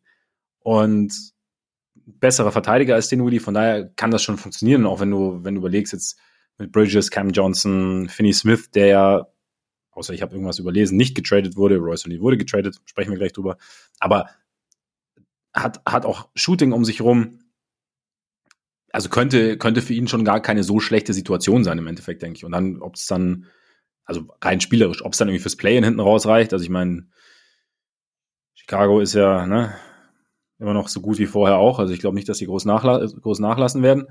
Ich weiß nicht, ob, nee, sich, ob, ob sich die Netz da irgendwie große Chancen ausrechnen sollten. Aber ja, also es könnte, es könnte ganz gut funktionieren, gerade eben, weil eben, wie du gesagt hast, in Toronto, Quickly war dann so die erste Option, was das Playmaking angeht. Du hast, Schröder hatte zwar die Möglichkeit, dann irgendwie zu closen an seiner Seite, aber man hat es irgendwie anders gesehen und, und vielleicht haben die Nets auch explizit dann sagen, okay, die und die Idee haben wir mit Schröder und dann kann das, kann das ganz gut werden. Ja, aber also das war auf jeden Fall einer der Trades, die ich gesehen habe, wo ich dachte, hm? Moment. Ja, ja. Wie gesagt, ich habe vorher nicht drüber nachgedacht. Das war nicht die spektakulärste Deadline, aber das war schon äh, das ja, war, überraschend. Ja, ja. Dann lass mal, wenn wir schon äh, bei Deutschen und NBA sind, es gibt ja den, den ganz großen Deutschen, der ja auch jahrelang für ein Team gespielt hat. Ne? Wen? Detlef Schrempf. ja, ja, der hatte mehrere. Der hatte mehrere, genau. Nein, äh, du weißt, Dirk, die Mavs. Ach der. Deinen großen Freund PJ Washington haben sie geholt. Ja, also äh, dafür meinen anderen ebenso guten Freund Grant Williams abgegeben. Und Seth Curry und einen First Rounder, aber auch zwei Second Rounder bekommen. Ich, was ich jetzt interessant war, so im Zug. Ich, gucke hier bei diesem Trade-Tracker von ESPN gerade, weil ich natürlich vollkommen den Überblick verloren habe. Ja. Da, die haben nicht mal die Hälfte der Details, die du da aufzählst, haben die da mit drin. Aber wahrscheinlich okay recht haben. Ich habe es von The Athletic, also da, da, da habe ich immer geguckt. Naja, also der Unterschied ist ja, für, für The Athletic bezahlt man ja, also wird da wahrscheinlich noch pflichtlich gearbeitet. Das ist korrekt, genau, genau. Sie wird anfangen mit meinem Yeld. Nicht? Sonst ja. stehe ich da mal auf der Matte, mein Freund. Nein, aber also PJ Washington, was, genau, was ich da sagen wollte, im Zuge meiner äh, in Anführungszeichen Recherche bei The Athletic habe ich auch äh, einen Absatz von John Hollinger gesehen, der offensichtlich kein ganz großer Fan von PJ Washington ist. Also ein bisschen so, er, er ist so der Traum des äh, 3D vielseitigen Wings, äh, kann aber nichts so richtig. so ungefähr stand es tatsächlich da und hat dann irgendwie noch ein Zitat von Steven, äh, Steve Clifford irgendwie rausgeholt, dass ja, es gibt Spieler, die machen 15, 16 Punkte, aber äh, dein Team verliert immer. Und er hat gesagt, ja, das war bestimmt auf PJ Washington gemünzt. Ich kann dir dazu nur sagen, John Hollinger guckt immer nur auf sein Player Efficiency Rating, alles andere ist ihm völlig egal. Ja, also ich, ich wollte rank, ich hab, rank Washington einfach nicht so hoch. Ja. Nein, das ist natürlich Blödsinn. Aber äh, wie findest du die Verpflichtung? Aber einiges kritisieren. Aber also prototypischer 3D Wing ist jetzt überhaupt nicht das, was man über PJ Washington sagen müsste eigentlich. Also das ist jetzt auch nicht seine Rolle jemals gewesen, sondern eher so Mobile Big, der 4 und 5 spielt, nicht irgendwie aber ist, dafür ist er schon kurz, ne? Also so von der Körperlänge. Ja, aber hat relativ lange Arme ja. und äh, ist athletisch. Also ich meine, wenn du bedenkst, dass Grant Williams, der jetzt auch nicht unbedingt der, der krasse Athlet, der auch auf der 4 gespielt hat ja. und nicht diese langen Arme hat und auch nicht so der Springer ist, wenn man ehrlich ist, ja. dann äh, würde ich sagen, dass also da bringt PJ Washington schon ein bisschen andere Voraussetzungen mit. Aber er wird bei den Mavs auch nicht Center spielen, weil sie haben ja auch noch Daniel Gafford geholt. Exakt. Was vielleicht sogar noch ein besserer Move ist, ähm, weil sie halt bisher echt, zwei, die Defense war schon meistens ziemlich verheerend, wenn nicht ähm, Derek Lively zur Verfügung stand und irgendjemand anders da dann spielen ja. musste, wer auch immer. Also teilweise war es ja auch Grant auf der 5, was halt ja einfach schon nicht ganz so ideal funktioniert hat. Und jetzt kannst du halt, also wenn beide gesund sind, kannst du mit, mit Gafford und, äh, und Lively 48 Minuten vernünftigen Centerball bekommen. Sind auch beides Leute, die halt super zu Doncic passen, weil das halt beides richtig gute so äh, Lob-Finisher, Rimroller-Typen sind, ja. die auch so also, Ring beschützen können. Ich meine, Gafford hat natürlich keiner mitgekriegt, weil er in Washington gespielt hat, aber der hat ja jetzt äh, in dieser Saison auch, glaube ich, Top 10 bei den Blocks gewesen. Einer der. Spieler der Liga, weil er halt auch einfach nur sein, seine, seine Abschlüsse hat, sozusagen, die jetzt äh, halt überwiegend Resteverwertung und alley und so sind, aber darin ja. ist er halt einfach richtig gut. Und die Mavs sind ein Team, was ja eine Länge, Athletik und Defense-Upgrade gebraucht hat. Und ich glaube, das, das geben die ihnen beide. Also ja. Insofern finde ich so die Aktivitäten der Mavs ziemlich vernünftig. Ist halt ja, ein bisschen krass, wenn man bedenkt, dass Grant Williams, die haben ja für den auch einen Pick-Swap, wenn ich es richtig im Kopf habe, an die Spurs abgegeben. Oder war es ein Pick-Swap oder war es sogar ein Pick? Also das war, ähm, das war jetzt nicht nichts, was sie dafür mhm, abgegeben ja. haben, um das Recht zu bekommen, den zu signen. Es war so die, die große Verpflichtung. Da haben sie jetzt nach einer halben Saison halt auch schon entschieden, okay, so groß war das dann doch nicht. Aber es gefällt mir ganz gut, was sie daraus gemacht haben. Ja, aber das ist ja auch das Ding. Ich meine, du hast ja, du hast ja eine, eine gewisse Idee, wenn du einen Spieler holst und dann kann es halt auch mal passieren, dass diese Idee dann einfach nicht aufgeht dann in Real Life. Also dass ja entweder gewisse gewisse Eigenschaften oder negative Eigenschaften, bei denen du vorher gedacht hast, ja, das, ist jetzt klar, kommt mit, aber ist jetzt nicht so wichtig, ist dann doch erscheint dann doch ein bisschen größer, es passt im Kontext vielleicht nicht, nicht so zu 100 Prozent. Und dann, wie du sagst, dann haben sie sie eigentlich, eigentlich ganz gut ganz gut ausgebessert, mehr Athletik reingebracht. Also Daniel Gafford hat, hat mir echt auch ganz gut gefallen, der Move. Dann eben, wie du sagst, einen, einen athletischen Center noch dazu geholt, der rebounden kann. Und, und da eben, ich meine, sie haben Rashawn Holmes abgegeben, das war ja so der Klassiker. Immer, das ist der, der Vertrag, der quasi als Salary Filler irgendwo für einen Trade verwendet werden kann. Und sie mussten dann irgendwie noch, noch einen, einen First Rounder musste sie noch irgendwie besorgen. Das ist jetzt der zweitschlechteste der Thunder geworden in, im kommenden Draft. Und weil OKC ja acht Picks, glaube ich, hat. Nein, aber diverse.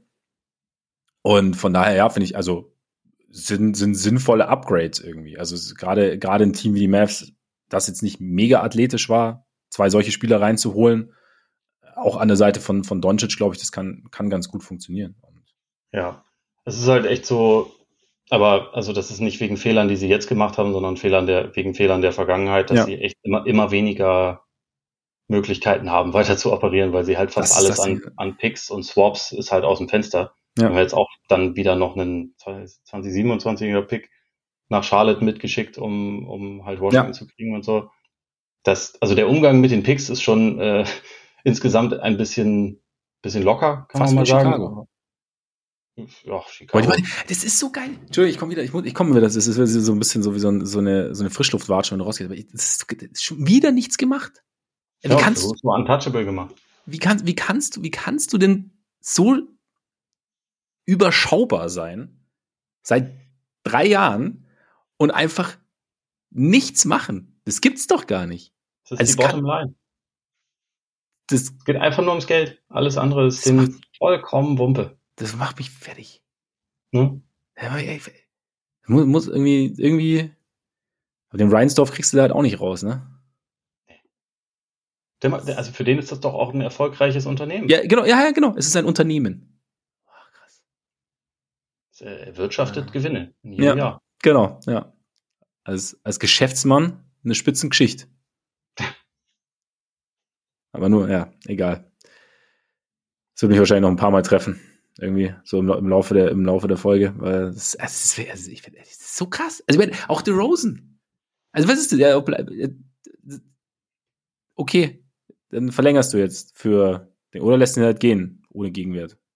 Caruso kann ich sogar noch verstehen. Ich habe dann auch so die letzten Tage mal so überlegt, okay, eigentlich, welcher Spieler, der reinkäme, wäre denn viel cooler als Caruso? Und dann habe ich mir gedacht, ja, eigentlich keiner. Ich glaube, da spricht jetzt das Stockholm-Syndrom aus dir. weißt du, was das ist? Ja. Nein, aber, ja, ich, ich, war, ich war so ein bisschen hin und her, aber ich war okay, aber, aber also, dass, du, dass du einfach, dass du einfach die Rosen, dass du so mit der Situation, also du, du, das heißt ja, das heißt ja, im Sommer wird es auch nicht besser. Nicht, dass, nicht, dass es mich jetzt überraschen würde.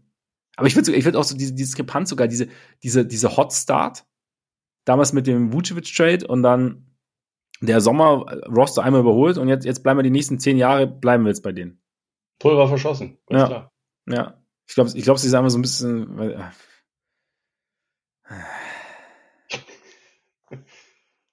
ich meine, ich mein, selbst die Bucks haben was hinbekommen ohne jegliche Assets. Das stimmt. Ich wollte, ich wollte, eine sanfte wollt, Also bei denen gibt es halt auch eine etwas andere Dringlichkeit, muss man sagen. Ja, das stimmt. Ja, wobei, also ja. Denen ist, denen ist es halt nicht scheißegal, was passiert. Das genau. ist der Unterschied. Genau, ja, genau. Das, das, das, das schafft Dringlichkeit. Theoretisch sportlich gesehen wäre bei den Bulls auch durchaus Dringlichkeit da, aber ja. das, also auf der Business-Seite interessiert man sich ja nicht so für den Sport. Eben. Deswegen. Aber dann lass uns zurückgehen zu den Teams, die was gemacht haben. Du kannst genau. äh, zwischendurch immer auch mal wieder haten, das ist überhaupt Ja, ja genau, ich muss das immer mal. Wir reden ja wahrscheinlich noch über ein paar Spieler, die mal bei den Bulls waren oder so. Ja, Fühl auf jeden Fall. einfach immer eingeladen. Ja. Los. Ja, ja. Äh. Genau. Ich, ich, wie gesagt, Milwaukee, Pat Bev für Campaign und Second Rounder kommt aus Philly. Muss ich sagen, finde ich jetzt, also Pat Bev ist 35 und ist jetzt auch, auch nicht gewachsen in, in Philly. Also neben Dame ist es dann trotzdem ein sehr, sehr kurzer Backcourt, aber es ist zumindest jemand, der dir eine gewisse, der eine gewisse Point of Attack Plage darstellen kann oder ein bisschen oder halt wirklich nerven kann. Ich habe es ja letztes Jahr auch so, letzte Saison auch so ein bisschen gesehen, so in der zweiten Saisonhälfte in Chicago und der, der, er ist jetzt nicht dieser überragende Defender, aber es kann halt nerven. Er kann es halt ein bisschen einbremsen und ich glaube, dass es, dass das den, den Bucks schon gut tun kann. Also es ist jetzt nicht, wie gesagt, ist jetzt nicht der, der Home Run, aber mit den Möglichkeiten, die sie hatten, war jetzt auch kein Home Run drin und ich finde den Deal jetzt für sie jetzt nicht blöd. Wahrscheinlich ist er nicht blöd. Ich weiß nicht, ob er den, den ganz großen Unterschied macht, aber das wie du ja schon klar. gesagt hast, es ist, äh, es ist ja schon etwas, was sie insgesamt gebraucht haben. Und also genau. Klar, dieses Mr. 94 Feet, das ist alles ein kleines bisschen übertrieben bei ihm, aber er, er ist ja durchaus trotzdem ein, ein fähiger Verteidiger. Und Ja. also mal gucken, wie die Lineups jonglieren. Ich glaube jetzt nicht, dass er neben Dame starten kann, aber er kann ja einfach im Laufe des Spiels schon immer mal wieder Minuten übernehmen und da halt auch irgendwie helfen. So, er macht jetzt nicht unbedingt mehr Platz für für Janis äh, auf dem Feld. Mhm. Das ist natürlich schon etwas, was äh, wo man dann mal gucken muss, aber insgesamt finde ich es auf jeden Fall auch ganz okay. Ich nehme an, dass Milwaukee auch so ein Team ist, dass die halt nochmal gucken werden in Sachen, in Sachen Buyout-Markt, ob Ja. da vielleicht noch irgendwas geht. Und das war ja vorher auch klar, dass die jetzt eigentlich nicht unbedingt die Tools haben, um jetzt für jemanden, der wirklich einen ganz großen Unterschied machen kann, ähm, also für, für so jemanden zu traden, sondern dass es halt, wenn dann eher was Kleines ist und dann vielleicht nochmal äh, Buyout-Markt gucken. Und dann mal so. Und also, wenn man guckt, wie die Doc Rivers bis, äh, Ära bisher angelaufen ist, können sie ja nur jede Hilfe brauchen. Ich glaube, der hat auch eher Bock auf Beverly als auf Campaign. Er passt halt besser rein irgendwie. Oder? Also vom. Ja, weil er auch sau alt ist. Passt auch gut zum Team. Und Das er und stimmt, Dame also- konnten sich, äh, können sich seit Jahren nicht leiden. Aber das ist halt auch so ein bisschen die Pat Bev Tour durch die Liga zu Spielern, die ihn nicht leiden können und die dann aber mit ihm irgendwann vielleicht doch klarkommen für eine Zeit lang. ja, Das war mit Westbrook auch schon so. Die waren dann auf einmal Best Buddies. Stimmt. Was an dem Trade ansonsten noch cool und erwähnenswert ist, dass äh, Pat Bev ihn selbst verkündet Ja, hat. stimmt. Also der war vor allen äh, News-Hammeln, äh, hat er es äh, selber, Ja. selber bekannt gegeben. Und da, das ist äh, hier New Media, wie, äh, wie die NBA-Spieler immer gerne sagen. Ja, genau, genau. Bra brauchen die ganzen Medien nicht mehr. Ähm, auch interessant. Ach so, nochmal Milwaukee, Ja. noch ein Move, äh, der vielleicht auch, also ich bin mir gar nicht sicher, aber der eventuell Buyout-Implikationen hat. Sie haben noch Robin Lopez nach Sacramento für Cash geschickt. Cash. Ja, Buyout-mäßig. Eben, ich glaube, ich glaube, die Hornets haben sie, müssen ja auch ein bisschen waven. Ich weiß nicht, ob sie Kyle Lowry schon, schon gewaved haben. Das dürfte, ne, also glaub nicht, aber das dürfte jetzt passieren. Aber Ja. so nachdem, wie, wie darüber geschrieben wurde, ähm, über die Möglichkeit, der wird in Philly landen. Ja, macht doch Sinn, ne? Kommt von dort, Ab nach Hause. kann da noch eine sinnvolle Rolle spielen, meiner Meinung nach. Ja. Das wird passieren. Ja, finde ich auch, finde ich auch ein cooles, also, also wie gesagt, eine coole Fügung dann. So, der, man, es wurde ja auch oft genug betont, dass er eben aus Philly ist und äh, seine Philly-Mentality und so. Und dann jetzt dann zum Ende seiner Karriere mit noch einer guten Rolle dann irgendwie nochmal dahin. Das ist übrigens ein Lust. Ich weiß nicht, ob, ob äh, man das hören kann, aber es, das New York-Klischee ist schon sehr real, dass sie äh, Sirenen unterwegs sind. Ja. Hatte ich übrigens aber in London war es ja ähnlich. Und ich, es war ja so die ersten paar Tage, als wir hingezogen sind, so äh, auch erstmal so ein bisschen, wenn, wenn du dann weißt, okay, wir, man, man wohnt jetzt hier und es ist jetzt nicht mehr nur, oh nett, wir sind im Urlaub und es ist ja irgendwie cool, ne? krass, schon, schon laut. Aber es hat sich dann ja, nach ein paar Tagen wieder gelegt gehabt. Aber es war schon so, okay, krass, diese ganzen Sirenen die ganze Zeit. Das ist ein anderes Live. Ja, auf jeden Fall, auf jeden Fall. Als in der Metropolregion München. Ich, hier, Downtown quasi, fast Downtown. Mhm. Na, mit lauteste Weltstadt. Ja, ah, ja. Ja. Laut, dreckig.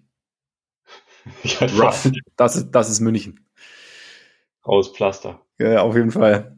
Auch richtig raus in Phoenix. Keine Ahnung, wie Phoenix ist, aber ich wollte jetzt irgendwie zu den Suns kommen, weil auch noch ein interessanter Deal, auch ein Team, das jetzt nicht wahnsinnig viele Möglichkeiten hatte, aber irgendwie schon was machen wollte und dann irgendwie doch relativ, also ich weiß nicht, was der ESPN-Tracker sagt. Ich hab's, es war, glaube ich, auch noch nicht so ganz klar, wer, wie, wann und was und wo. Aber es war. Wir haben den da witzigerweise noch gar nicht. Den, äh, okay, siehst du mal. Ja. Das ist auf jeden Fall so eine. So eine auch irgendwie albern ist und mich die, den Sinn dieses Trade-Trackers in Frage stellen. Ja, weil der jetzt schon nicht uninteressant ist. Also Royce O'Neill zu den, zu den Suns. Falls wir kennen. Ja. Und die Grizzlies sind mit rein, die äh, bekommen einen Pick-Swap und ich glaube Utah Watanabe und die Nets bekommen, also ich glaube die, die Suns haben quasi all ihre Minimum-Spieler, die sie für den Flügel geholt haben, haben sie dann abgegeben oder geben sie ab in diesem Deal. Und aber es, es war jetzt noch nicht ganz klar. Ich glaube, äh, Kater Bates Diop, Jordan Goodwin, Chimezi Meto können alle Richtung Brooklyn gehen. Und eben Royce O'Neill und David Roddy zu den Suns. Big Body Roddy. Big Body Roddy. Eigentlich schon, also für Phoenix, ne? Qualität statt Quantität, keine Ahnung. Also nichts gegen die anderen jetzt, aber es hat ja nicht funktioniert, deshalb meine ich. Aber. Ja, also auch wenn äh, alle, inklusive wir, im, im Sommer gesagt haben, sie haben auf dem äh, Minimum-Markt eigentlich ziemlich gute Sachen gemacht. Ja. So richtig, also ja, so richtig eingeschlagen haben sie jetzt nicht unbedingt alle und da ist O'Neill klares Upgrade, würde ich mal sagen. Also das, äh, das sollte auf jeden Fall jemand sein, der halt auch äh, im Zweifel Spiele für sie closen kann. Ähm, genau. Halt irgendwie ein glaubwürdiger Verteidiger ist, glaubwürdiger Dreierschütze, in beiden nicht elitär, aber halt gut. So, gut genug halt eigentlich im Endeffekt. Ne? Genau. Ja.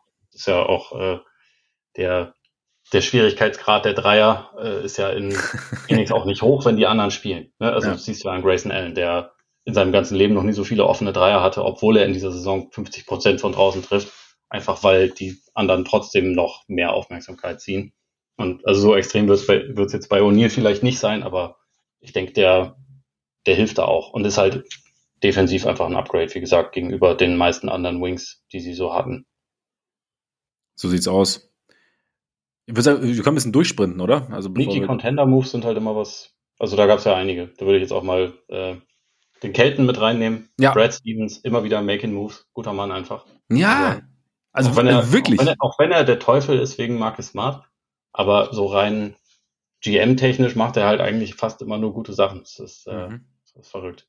Also ja. Franz, Franz Xaver Tillmann ist äh, übrigens hier Tillmanns Biere T-Shirt. Ja, äh, Absicht, oder? Absicht, ja, ja.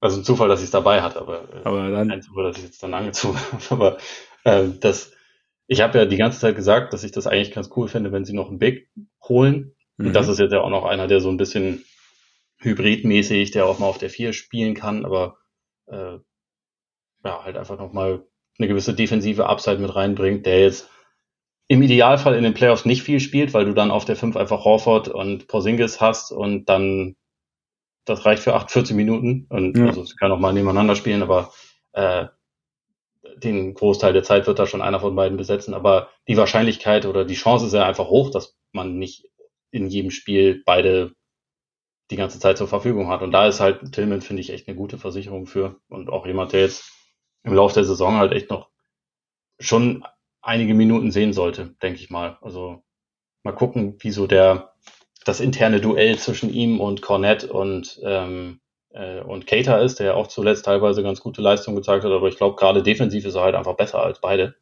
Und äh, Defense mögen sie, die Kelten. Deswegen haben sie auch Jaden Springer noch aus Philly geholt. So sieht's auch aus. Gerade noch sneaky reingekommen. Ja, der kam gerade noch rein, genau. Aber Was ja, ich auch nicht verkehrt finde, also der wird, glaube ich, jetzt keine Playoff-Minuten sehen, ja. aber der hat dafür halt schon auch ein gewisses Talent und auch defensive Upside auf jeden Fall.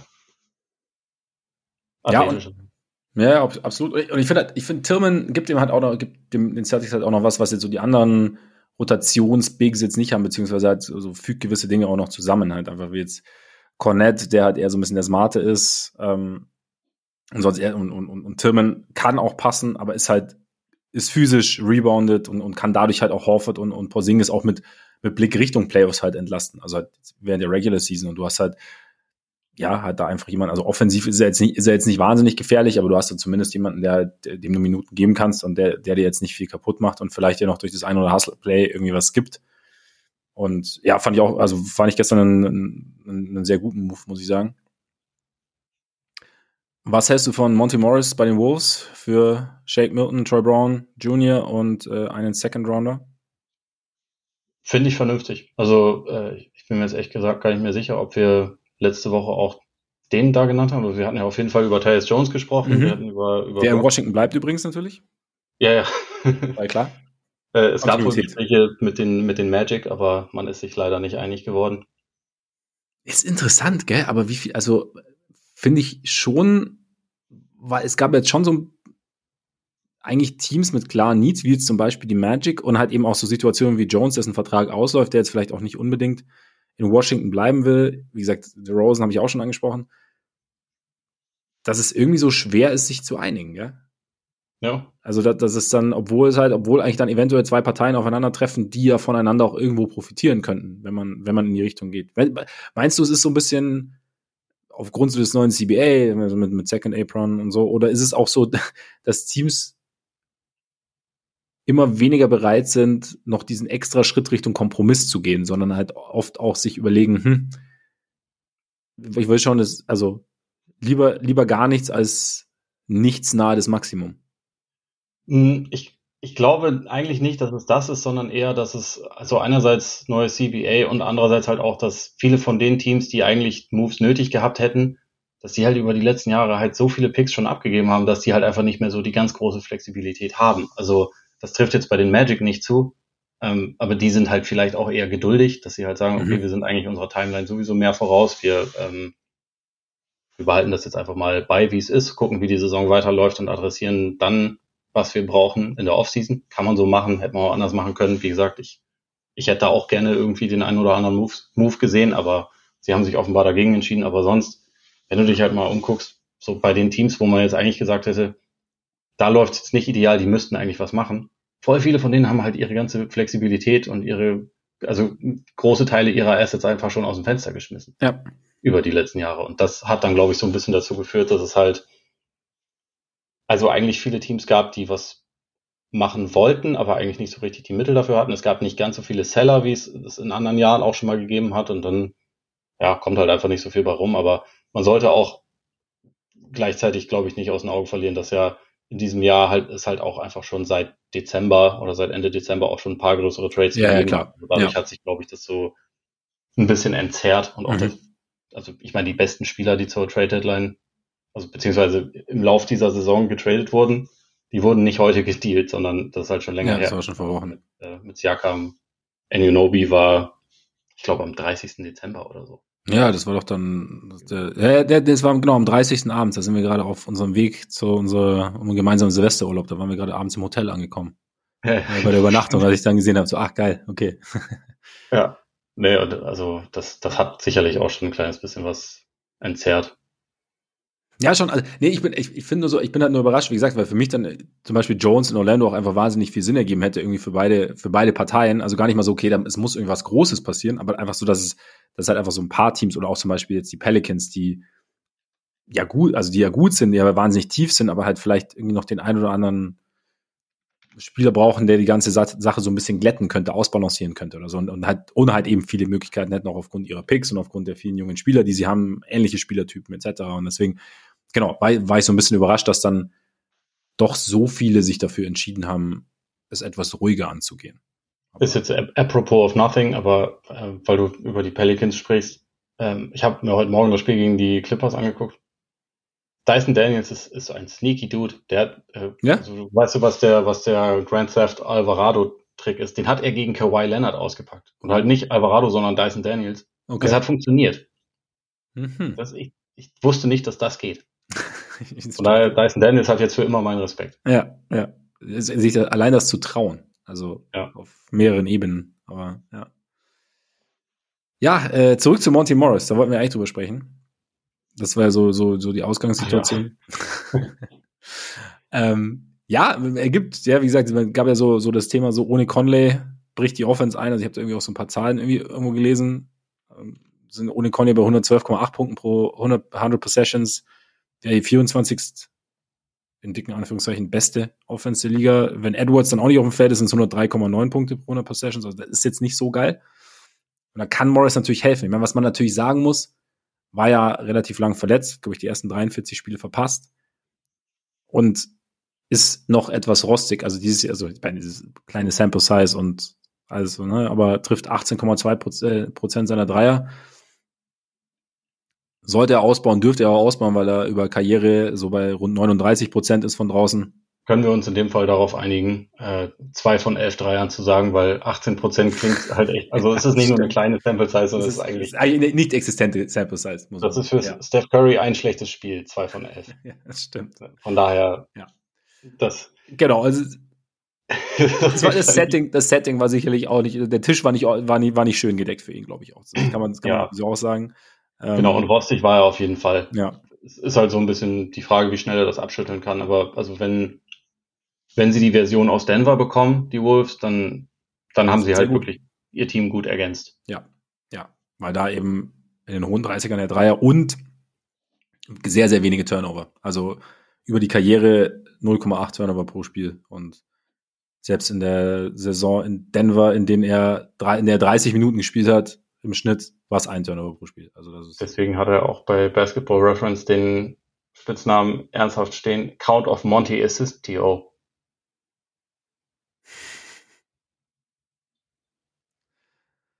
Ich möchte das nicht weiter ausführen. Ich, möchte, nee, ich muss auch, ich muss ihn auch, ich muss ihn mir ganz kurz innerlich nochmal vorsagen, bis ich, ja, schön.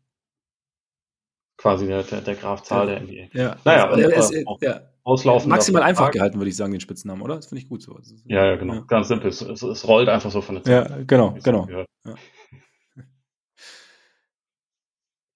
ja. Also die Wolves haben immer noch keinen Point Guard für nächste Saison unter Vertrag, aber können wir dann im Sommer gucken. Scheiß auf die Zukunft. Eben. Im Hier und Jetzt leben, Ole. Eben.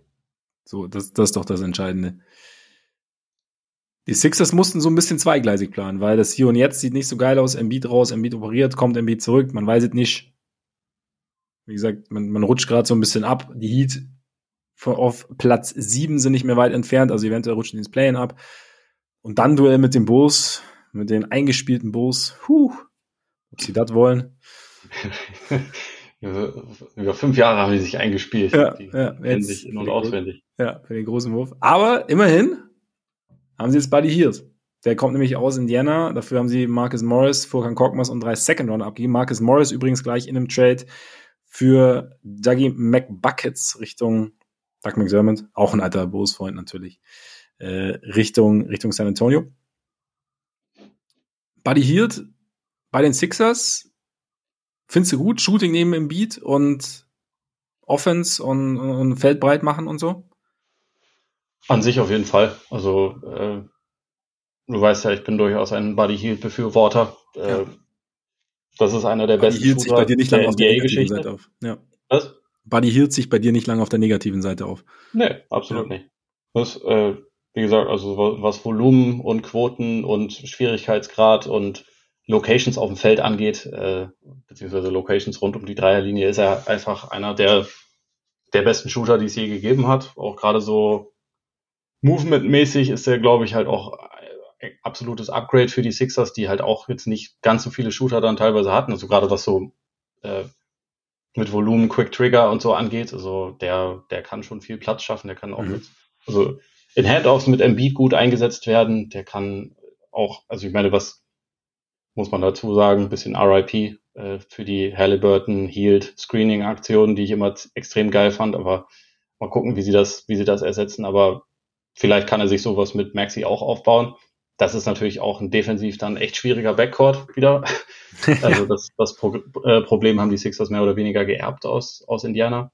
Aber trotzdem, also wenn man sich jetzt vorstellt, Embiid kehrt zurück, dann, dann hilft Hield da schon auf jeden Fall irgendwie weiter. Und er macht gleichzeitig halt auch die, die krassen Cap Space Träume der Sixers ja nicht kaputt, weil sein Vertrag auch ausläuft. Sie können sich das halt für eine halbe Saison jetzt mal angucken, wie das, wie er harmoniert mit, mit Maxi, vielleicht auch, hoffentlich auch, wie er mit Embiid harmoniert. Und dann kann man halt eine Entscheidung treffen, ob man ihn behält oder nicht. Also insofern mhm. finde ich vernünftig, eigentlich. Zumal sie auch seine Bird Rights haben. Das heißt, die, ihn dann zu behalten, ist ja auch so ein bisschen so, einige Trades sind ja so mit, mit Blick darauf, glaube ich, oder haben auch viele Experten gesagt, mit, mit Blick darauf irgendwie durchgeführt worden, jetzt schon, dass du eben im Sommer die Möglichkeit dann hast, eben den Spieler dann zu halten. Und ja, wie du sagst, man kann sich jetzt anschauen und wir haben ja schon viel darüber gesprochen, dass die Sixers sehr, sehr viel Cap Space haben werden. Ist auch so ein Ding, ich meine, die Free Agency Class ist jetzt nicht mega gut, aber du hast halt einfach ein bisschen mehr Möglichkeiten und jetzt mit diesen Bird Rates, Bird Rights, nicht Rates, Rights, hast du, genau, können sie, können sie jetzt leichter halten, sollte, sollten sie dazukommen. Auf die Defense bin ich schon ein bisschen interessant, äh, schon ein bisschen gespannt. Also wie, wie das im Backcourt dann aussieht. Also dann. Ich meine, sie haben ja immer noch Campaign geholt, der da noch, auch noch. Ja, schon. Also, man so eine richtige Kante nebendran stellen, ne? Ja. Der dann, ja, ja. Ja, aber ja, es ist. Und Daniel House abgegeben, der dann von den ja. Tests auch direkt wieder gewaved wurde, wo der dann landet. Genau. Also, also zu 100 Prozent schlau geworden bin ich aus den Sixers nicht, also was so die Gesamtaktivitäten angeht, aber Hield an sich finde ich vernünftig. Ja. Was hielst du, hältst du von äh, Olinik zu den Raptors? Fand ich einen komischen Move für die Raptors. Also, weil sie halt in dem Trade das Team war, das ein, das ein Erstrunden-Pick abgegeben hat. Selbst wenn das wahrscheinlich kein guter Erstrunden-Pick mhm. sein wird äh, sondern wahrscheinlich eher ein ziemlich schlechter. Also könnte der, der, der schlechteste von OKC, den Clippers und Houston und Utah, also wird wahrscheinlich irgendwie so 26 bis 30 irgendwo landen. Das wird jetzt nicht der Top-Pick sein und trotzdem ist es halt normalerweise in dem Modus, in dem ich die Raptors eigentlich sehe, der jetzt eher so Asset Collection Verjüngen Modus ist, ist es halt immer komisch, wenn du einen Pick abgibst. Gleichzeitig wollten, wollen sie offenbar ihr, äh, ihr Team Kanada verstärken. Mit zwei Kanadier. Ja. Äh, und Akbaji ist zwar nicht wirklich jung, weil er halt ein relativ alter Rookie war, also der wird jetzt, glaube ich, bald 24, aber halt trotzdem erst zwei Jahre in der NBA. Ähm, halt auch jemand, der noch eine gewisse Upside mitbringt. Und also ich finde den nicht verkehrt. Ich glaube, der, der könnte da auch irgendwie helfen. Olinik ist halt auch wieder so ein Spieler. Für mich macht er eigentlich in der Situation nur so halb viel Sinn, weil der halt auch in Contending-Situationen helfen kann. Also ich hätte ja. gedacht, das ist eher ein anderes Team als Toronto den jetzt holt. Aber also in der Theorie, klar kannst du neben Barnes spielen lassen. So, ja. weil der halt einfach mega smart ist, ein guter Werfer ist und irgendwie weiß, wie man sich zu, zu bewegen hat. Der kann halt das Feld breit machen. Ähm, und also ist meiner Meinung nach echt ein unterschätzter Offensivspieler. Ich finde nur, so vom Alter her wundert es mich halt schon, dass Toronto, äh, Toronto für so jemanden dann getradet hat. Ist aber, glaube ich, auch auslaufender Vertrag. Ist auch auslaufend, ja. Ja, aber dann. Gut. Trust. Ist es dann, geht es dann auch viel um, um Akbaji vielleicht, dem man ja nach der letzten Saison schon, der, der schon vielversprechend war, mit seiner Defense, mit eventuell einem Dreier.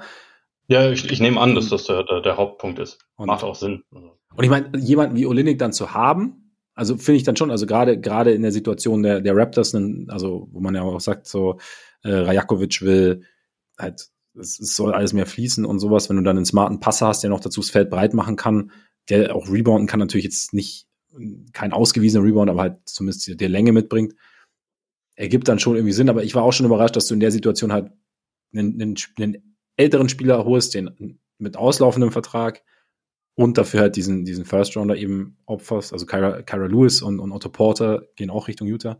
Und gleichzeitig bin ich schon auch ein bisschen überrascht, was die, also ihr Pick ist ja den behalten sie wenn sie in den Top 10 landen. Sonst geht er nach OKC. Glaube ich noch Derek Favors Trade damals, oder? Ja. Also sehr, sehr lang her. So, so wird es den Lakers irgendwann mal gehen. ah, shit. Vor, vor 30 Jahren, wisst ihr noch damals, der Pick. Das, so wird es denen über die nächsten Jahre gehen. Hätten wir das mal nicht gemacht. Aber auch nicht nur denen. Ja. Aber trotzdem, also sie haben jetzt halt wieder echt wichtig, also mit Fontecchio ja auch Starter gewesen in letzter Zeit, Agbaji, interessanten jungen Spieler, mit Olinik einen wichtigen Rotationsspieler abgegeben.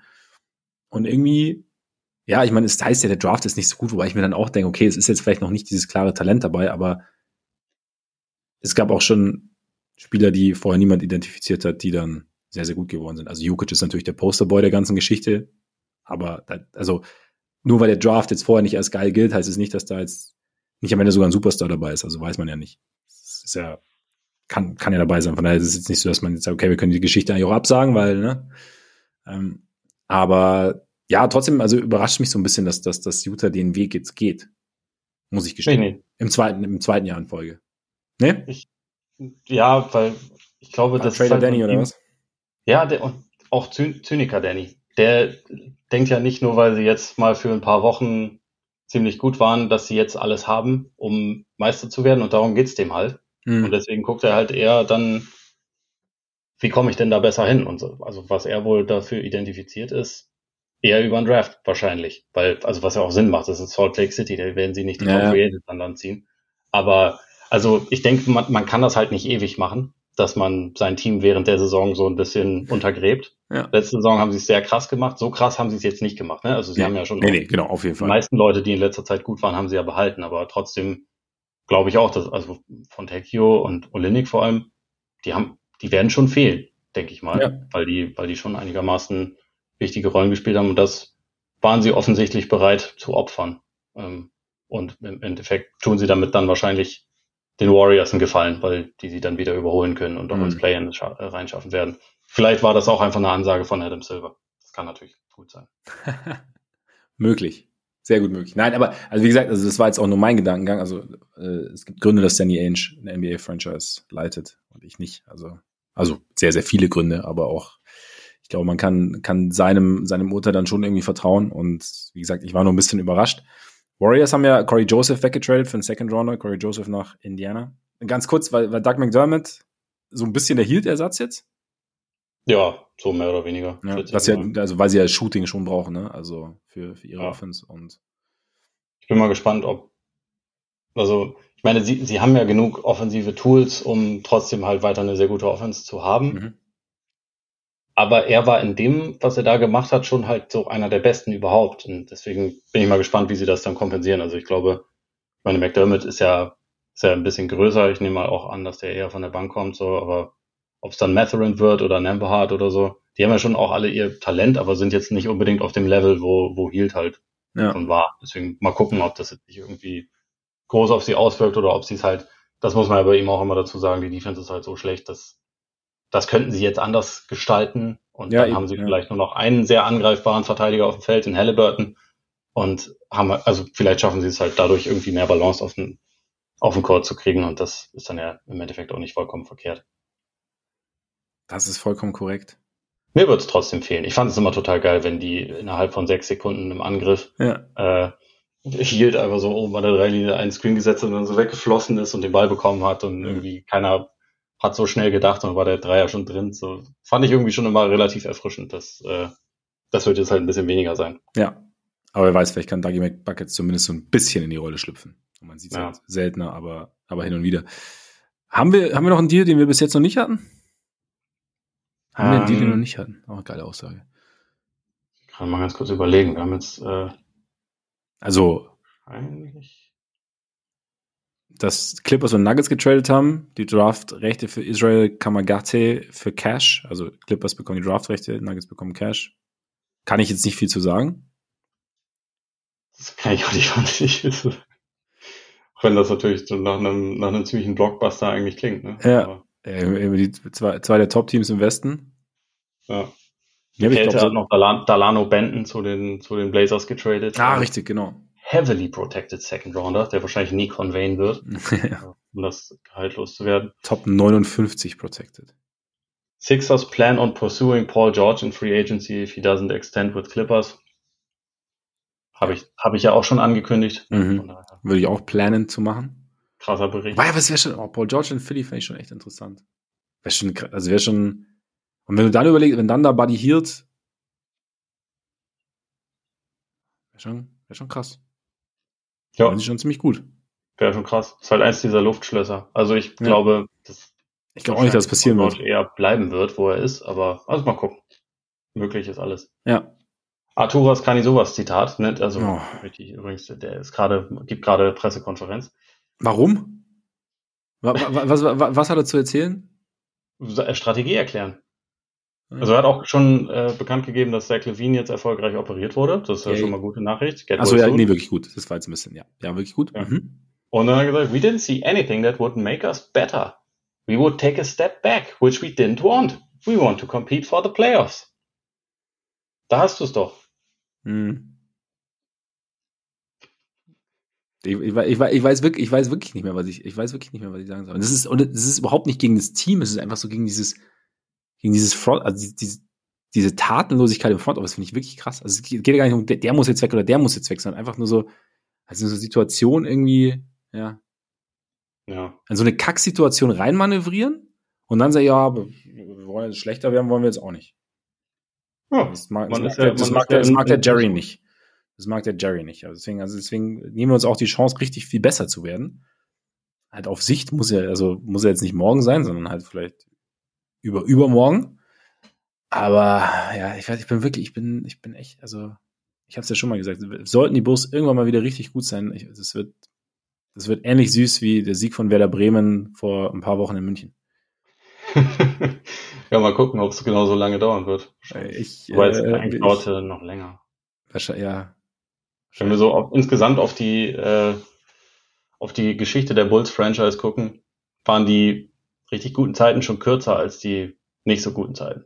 Ja. Ja. Und die sind jetzt auch schon wieder 25, 26 Jahre her, die richtig guten Zeiten. Ich meine, man muss, also die richtig. Ich meine, die, die Phipps-Ära würde ich schon. Die war, genau, die war, die war, die war auch sehr cool. Es war eine sehr coole Ära. Das war, war eigentlich, also. Und sie, also sie hatten schon mal so kurze Hochphasen, das stimmt schon, ne? ja. Nee, ich will es auch, auch nicht so tun, das war jetzt alles mies gewesen, weil die, die Phipps-Ära war so, sowohl, als sie ja dann mal die Regular Season als erste abgeschlossen haben, als auch dann so in dieser Übergangsphase zwischen oder nach der Gross Kreuzbandriss war ja auch, war ja auch ein cooles Team. Das fehlt mir halt so ein bisschen. Muss ja, muss ja nicht Championship, also, aber ja. Irgendwas, irgendwas tun und nicht, nicht mehr sagen, es halt, wir haben nichts gesehen, was uns gefallen hat. Ja, was, gefällt dir denn, Arturas? Wann gefällt dir denn irgendwas? Hä?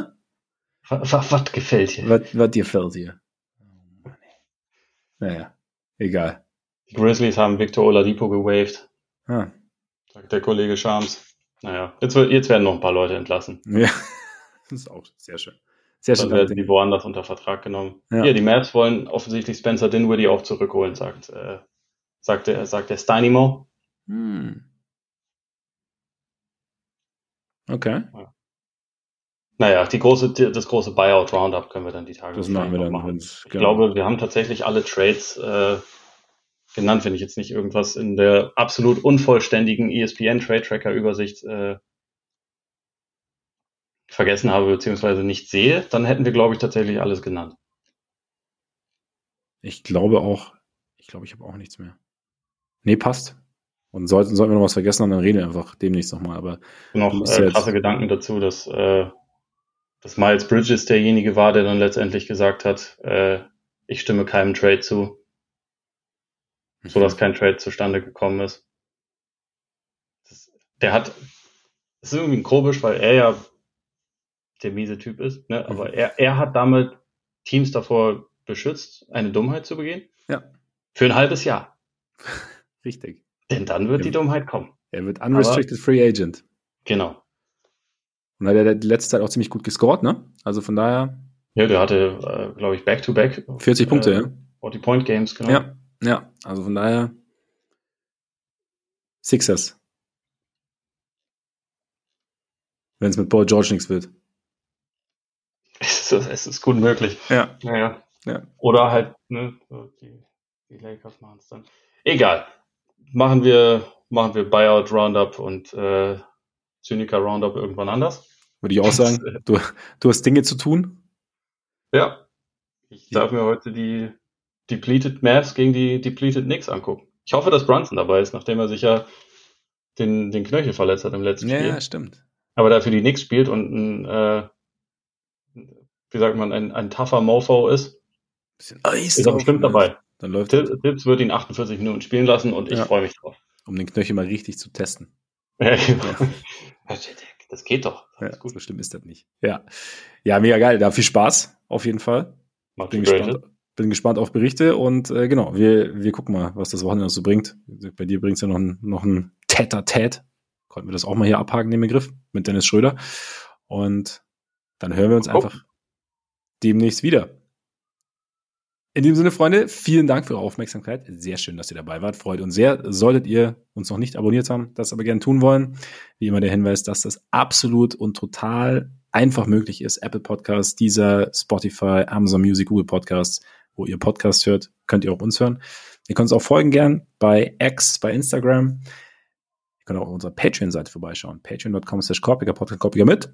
Ui, Boah, jetzt habe ich sehr schnell Korpiger Podcast übrigens. Also ich habe es gerade ein bisschen verschluckt. Ne? Karst. Ja, Karst. Karni sowas. Ja, oh, schön. Bin ich raus. Nein, äh, genau, da könnt ihr uns einerseits mit monatlichen Beiträgen unterstützen. Vielen Dank an alle, die, die das schon tun. Andererseits gibt's extra Content. Wir haben, was haben wir am Montag gemacht? Da hatten wir eine Folge, ne? Ja, das ist sehr richtig. Ja, haben wir über den Beat gesprochen, glaube ich. Da haben wir über ein Lied gesprochen und über mögliche Sachen, die Richtung Deadline passieren. Genau. Und im Endeffekt ist nichts davon eingetreten, aber falls ihr mal reinhören wollt, wo wir, wo wir schief lagen, schaut da vorbei und wir, wir melden uns auch auf diesem Kanal baldestmöglich wieder. In diesem Sinne, genießt euren Tag, euren Abend, euren Morgen. Ole, genießt New York und bis bald hoffentlich. Reingehauen. Reingehauen.